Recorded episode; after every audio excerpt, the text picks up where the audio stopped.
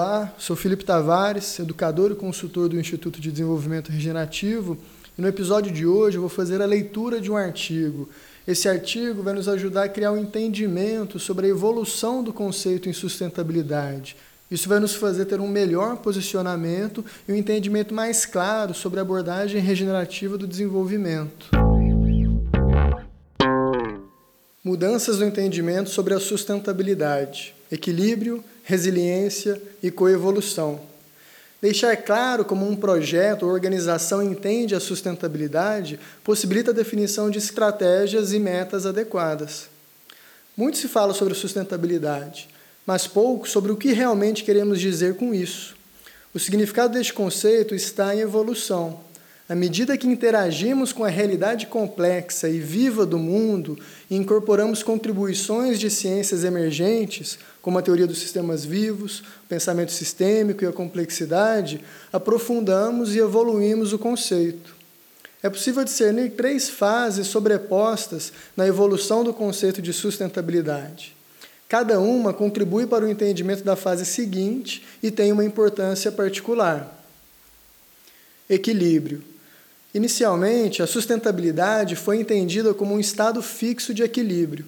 Neste cenário, existem estados constantes de organização desejáveis para os sistemas socioecológicos. Assim, fundamenta-se a crença de que os seres humanos podem manter este estado fixo, então é possível prosperar para sempre, gerações após gerações. Grande parte das abordagens de sustentabilidade das últimas décadas foram baseadas nessa visão, uma perspectiva que busca descobrir qual o impacto máximo que podemos gerar antes de romper com esse equilíbrio. Esta forma de pensar reflete a famosa definição do relatório de Brundtland, que diz que o desenvolvimento sustentável é o desenvolvimento que satisfaz as necessidades presentes sem comprometer a capacidade das gerações futuras de suprir as suas próprias necessidades, ou seja, sem afetar o equilíbrio ambiental. As estratégias de design que refletem este pensamento, muito presente na arquitetura verde, tem como meta o aumento da eficiência e a minimização dos impactos negativos e dos recursos utilizados. Ou seja, busca uma melhoria relativa, corresponde à ideia de fazer menos mal. Com o avanço tecnológico e a popularização de tecnologias verdes, surgiu uma meta mais audaciosa, a neutralidade ou net zero, isso é, iniciativas que não causam um efeito negativo em seu ambiente e que geram a sua própria energia limpa. Na mesma linha evolutiva, percebeu-se que deixar de impactar negativamente não corrige os danos gerados no passado. Assim, foi articulado um novo objetivo, o net positive, ou impacto positivo, que busca ter como resultado das atividades humanas um excedente energético e uma potencialização das funções ecossistêmicas locais. Não há dúvida sobre a importante contribuição desta abordagem para frear a degeneração da biosfera. Ao mesmo tempo, a ciência dos sistemas vivos tem nos mostrado que ter como objetivo um estado fixo de equilíbrio em um mundo vivo é tecnicamente e filosoficamente impossível. Sistemas vivos simplesmente não existem em estados de equilíbrio. Eles sobrevivem ao mudar, ao se adaptar, buscando um equilíbrio dinâmico dentro dos seus ambientes em evolução. Ludwig von Bertalanffy fala que, biologicamente, a vida não é a manutenção ou restauração do equilíbrio, mas essencialmente a manutenção do desequilíbrio. Alcançar o equilíbrio significa a morte e, consequentemente, decaimento. Um organismo vivo torna-se um corpo em decomposição quando as forças e tensões que o forçam fora do equilíbrio cessarem. Sistemas vivos necessitam de perturbações para manterem-se vivos. Perceba uma floresta. Visualize a Amazônia vista de um avião. Aquela mancha verde pode parecer constante, em equilíbrio, mas o que ocorre são ciclos incessantes de morte e renascimento. Vento, fogo, enchentes, animais, todos gerando perturbações cruciais para que o ecossistema continue se renovando e evoluindo. Resiliência. A percepção de que sistemas vivos operam fora do equilíbrio fundamentou a segunda fase na evolução do conceito de sustentabilidade, em que esta é vista como resiliência. Diante de uma perturbação, o sistema pode evoluir ou pode se degenerar. A resiliência pode ser entendida, então, como a capacidade de um sistema se manter saudável frente a um distúrbio. O design para a resiliência busca aumentar a capacidade dos sistemas socioecológicos e manterem-se saudáveis frente a mudanças inesperadas. Esta abordagem reconhece que a mudança é não linear e que emerge de uma rede complexa de relacionamentos. Frente a essas mudanças, organismos vivos se sustentam através de constantes adaptações ao seu ambiente.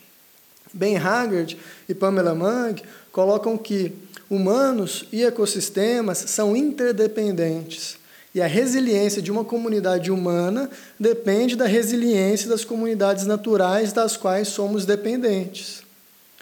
A ocorrência de desastres naturais e a discussão sobre as mudanças climáticas tornou o conceito de resiliência mais evidente.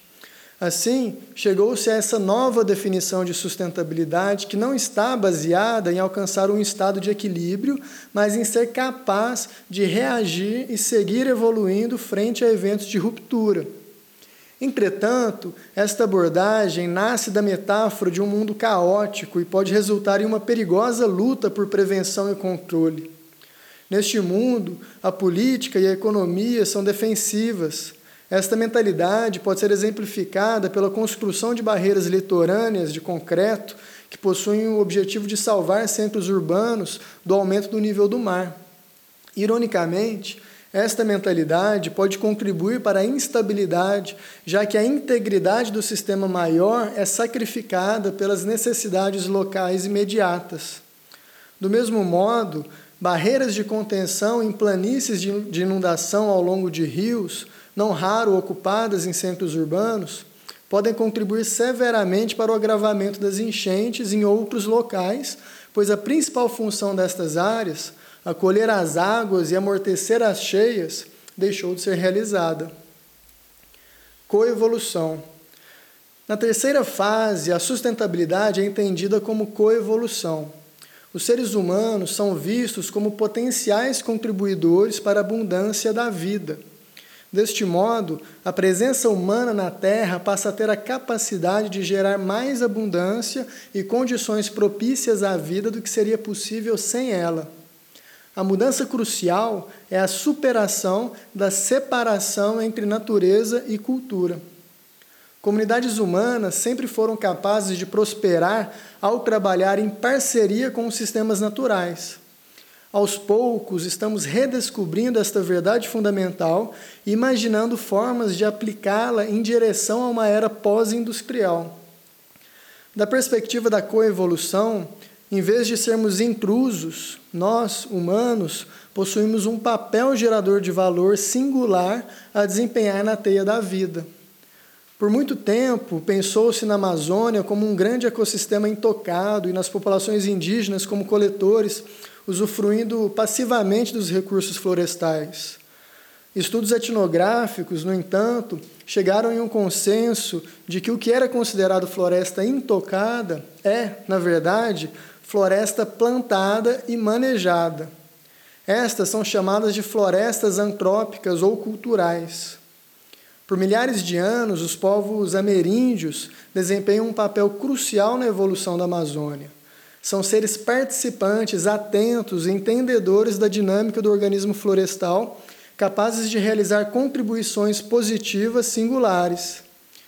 Reconectar comunidades humanas e naturais nos permite buscar o mesmo tipo de abundância e incorporar avanços e visões do século XXI.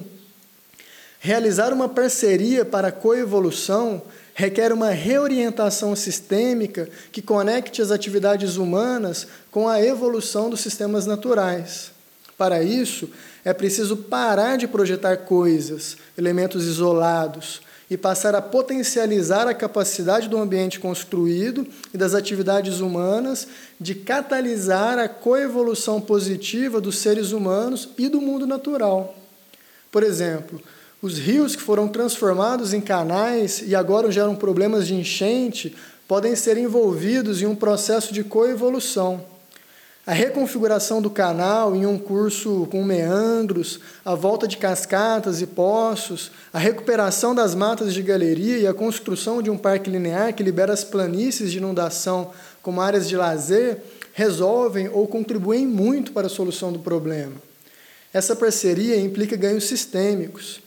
A despoluição gera ganhos para a saúde, a revitalização transforma o espaço em locais educativos e de convivência, que, por sua vez, estreita os laços da comunidade e gera ganhos sociais e econômicos.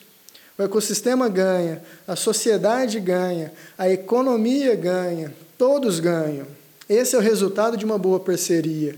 Esse é o significado de coevolução mutualística eu tenho um convite para você. As inscrições para o curso de Introdução ao Desenvolvimento Regenerativo estão abertas. O curso vai acontecer em Uberlândia, Rio de Janeiro, São Paulo, Belo Horizonte e Brasília. E se você de alguma forma lida com projetos e quer trazer uma perspectiva evolucionária, uma perspectiva holística, alinhado com a inteligência da vida, esse pode ser uma boa metodologia para te ajudar a enxergar o contexto socioecológico que você se insere. A partir desse método, nós transformamos os nossos projetos em catalisadores para a evolução local. Se esse for um bom momento, será um prazer estarmos juntos. Acesse o site do Instituto de Desenvolvimento Regenerativo, leia a descrição, leia os depoimentos, veja o material que nós disponibilizamos lá para poder decidir se essa é uma boa oportunidade ou não. Obrigado, até a próxima.